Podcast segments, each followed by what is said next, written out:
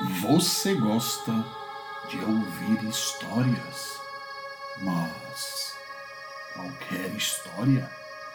Tem certeza? Olá, ouvintes do EspantoCast! Uma alegria imensa por estarmos iniciando aqui o nosso 57 episódio aqui no seu podcast Espantoso. Meu nome é Beto e eu sou o seu host. Continuamos firmes na nossa constante meta de oferecer a todos entretenimento de qualidade, entretenimento espantoso. Pedimos que nos sigam em nosso Instagram através do arroba espanto.cast Pedimos àqueles que preferem a plataforma do YouTube que se inscrevam em nosso canal através do mesmo nome, EspantoGuest. Adoramos quando vocês nos enviam suas contribuições. Essa semana tivemos uma contribuição bastante significativa. Afinal, começamos a ter audiência na Polônia. Com imensa felicidade, ouvintes da Polônia passaram mensagens aqui para o nosso Instagram falando que escutam o nosso podcast. Inclusive, nos solicitaram que tratássemos mais sobre assuntos atrelados ao folclore. Desta forma, dando as boas-vindas à comunidade polonesa, obviamente que são brasileiros que moram na Polônia.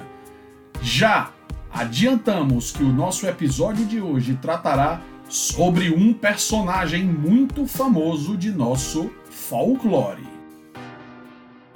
Obviamente que estendemos os nossos agradecimentos a todos os nossos queridos ouvintes. Entendam que vocês são a razão de existir desse podcast. A audiência de vocês, as mensagens e vossas contribuições são a moeda que necessitamos, são a motivação que precisamos para continuarmos a, semanalmente aos sábados, lançarmos episódios inéditos, episódios sobre histórias espantosas. Muito bem, tudo isso posto, vamos ao que mais nos interessa. Vamos tratar hoje sobre um personagem muito famoso de nosso folclore. Vocês já ouviram algo sobre o boitatá? À medida que nossa civilização avança a ocupar e permanecer nos grandes centros urbanos, cada vez mais nos deparamos com uma situação bastante peculiar. Menos pessoas têm acesso a ouvir histórias sobre criaturas fenomenológicas que ocupavam o cotidiano de nossos antepassados. Por óbvio que sobre criaturas folclóricas há muitas lendas que avançam de geração em geração. Contos sobre lobisomens, curupira, mãe d'água, caboclo d'água, caipora, cuca, boto encantado, mulas sem cabeça, todas figuras fantásticas do folclore brasileiro fazem parte do nosso patrimônio imaterial. Sem dúvida, queridos ouvintes, que muitas dessas histórias nos assombram por gerações e ainda permanecem nos amedrontando. Contudo, em um mundo de conectividade global, outras lendas mundiais e até mesmo bobagens criadas para assustar crianças como a ridícula personagem Momo tem cada vez mais dissipado a importância de lendas preciosas e históricas, ricas de nosso folclore. Utilizei o termo ridícula para a personagem Momo para qualificar a dita personagem pela absoluta falta de outra palavra para adjetivar uma coisa tão imbecil e estúpida como aquela figura. Muito bem. Impelidos no interesse de sempre oferecer entretenimento de qualidade e motivados por alguns pedidos de queridos ouvintes, assim como os ouvintes da Polônia, a qual acabamos de nos referir, mandamos um abraço muito forte a Petronília Gutierrez, do México, e também ao querido ouvinte Daniel Linardi. Trazemos hoje aqui no EspantoCast uma lenda folclórica absolutamente extraordinária. Vamos falar sobre o Boitatá. No folclore brasileiro, o Boitatá é uma gigantesca cobra de fogo que protege os campos contra aqueles que o incendeiam. O boitatá vive nas águas e pode se transformar também numa tora, num tronco em brasa, queimando aqueles que insistem em pôr fogo nas matas e florestas. Para que não fique sem o devido registro, a etimologia do nome boitatá advém de termos indígenas e significa cobra de fogo. Imaginem, queridos ouvintes, uma visão assustadora de uma criatura arrastando-se em sua direção em chamas de variadas cores, ansiosa por envolvê-lo em um abraço mortal, em chamas, e fazê-lo passar pelo mesmo sofrimento que você impingiu às matas que você ateou fogo. As evidências alertam que, apesar da riqueza do mito, a origem dos testemunhos ligados ao boitatá está ligado a um fenômeno chamado fogo-fato. A decomposição de matéria orgânica, seja de vegetação ou animais mortos, principalmente quando em charcos, locais alagados, úmidos e até mesmo em áreas de mangue, libera gases, normalmente o gás metano, que se inflamam espontaneamente quando entram em contato com o ar.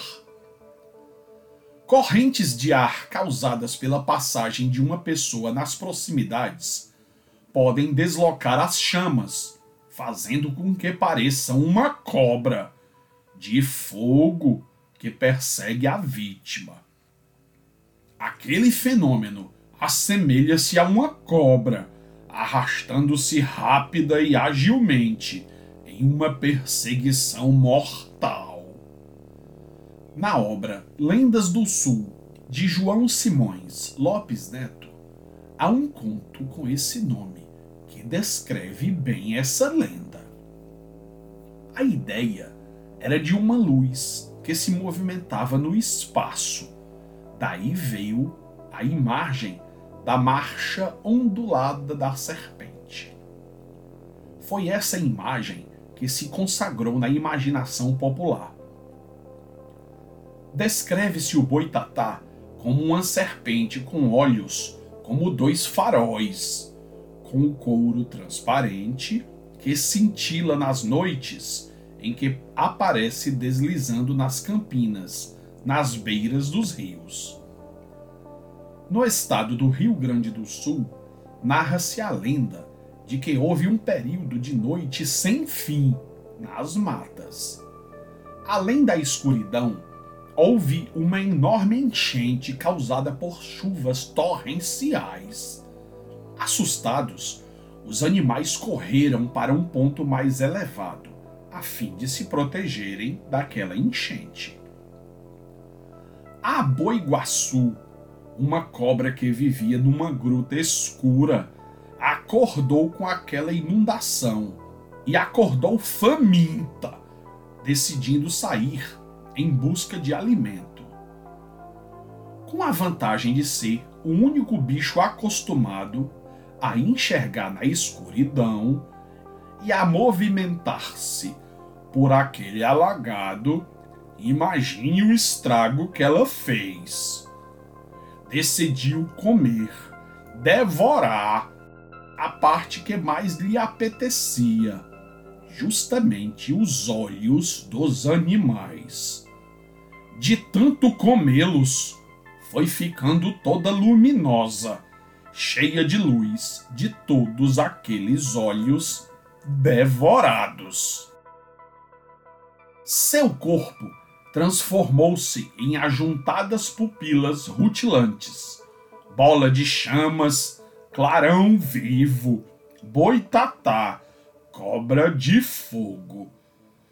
Ao mesmo tempo, a alimentação farta deixou a Boiguaçu muito fraca. Ela morreu e reapareceu nas matas, serpenteando, toda luminosa. Quem encontra esse ser fantástico nas campinas pode até ficar cego, morrer ou até mesmo enlouquecer. Assim, para evitar o desastre, os homens acreditam que devem ficar parados, inclusive sem respirar e de olhos bem fechados. A tentativa de escapar da cobra apresenta riscos, pois o ente pode imaginar a fuga como a de alguém que ateou fogo nas matas e por isso está fugindo. Aí só aumenta o seu ímpeto em capturar a presa. No Rio Grande do Sul, acredita-se que o boitatá é o protetor das matas e das campinas.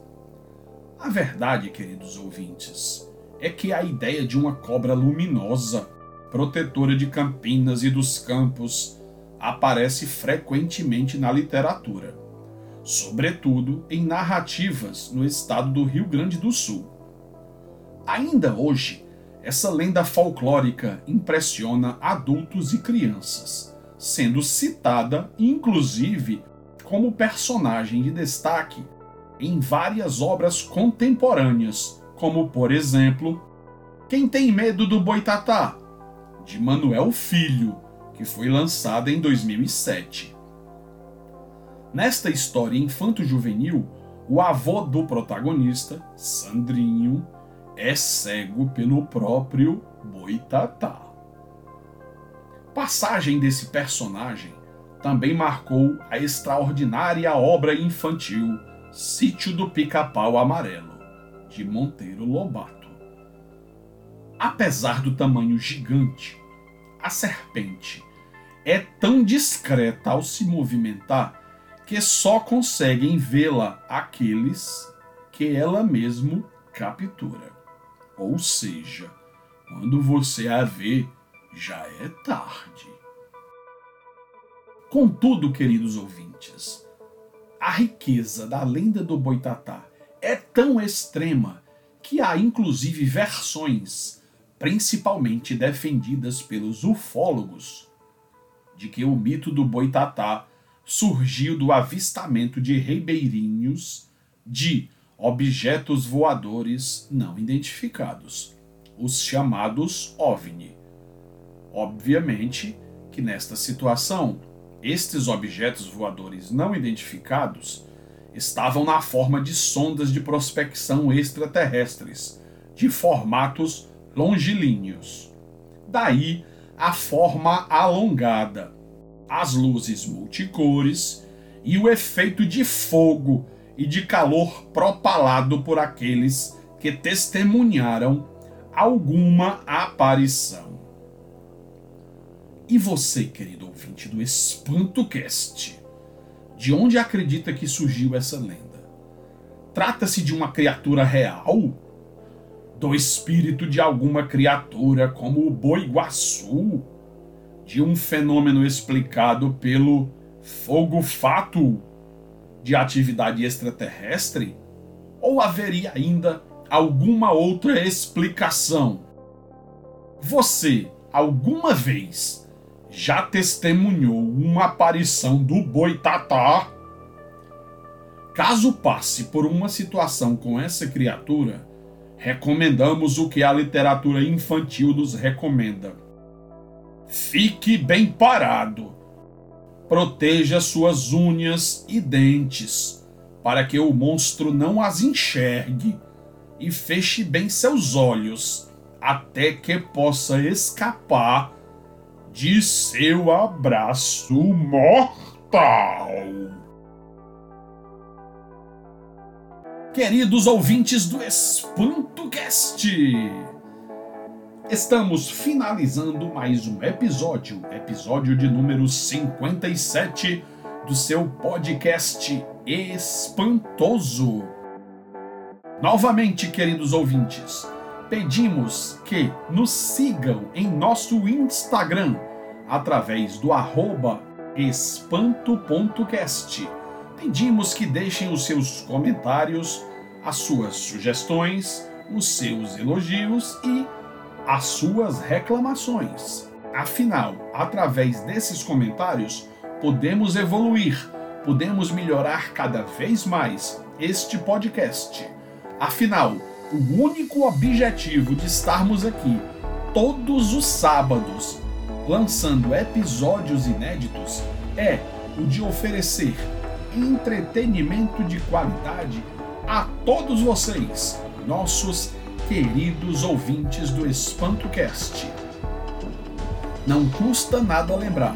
Se você escuta os nossos episódios, por favor, divulgue, compartilhe com a sua família, compartilhe com seus amigos, com os seus colegas.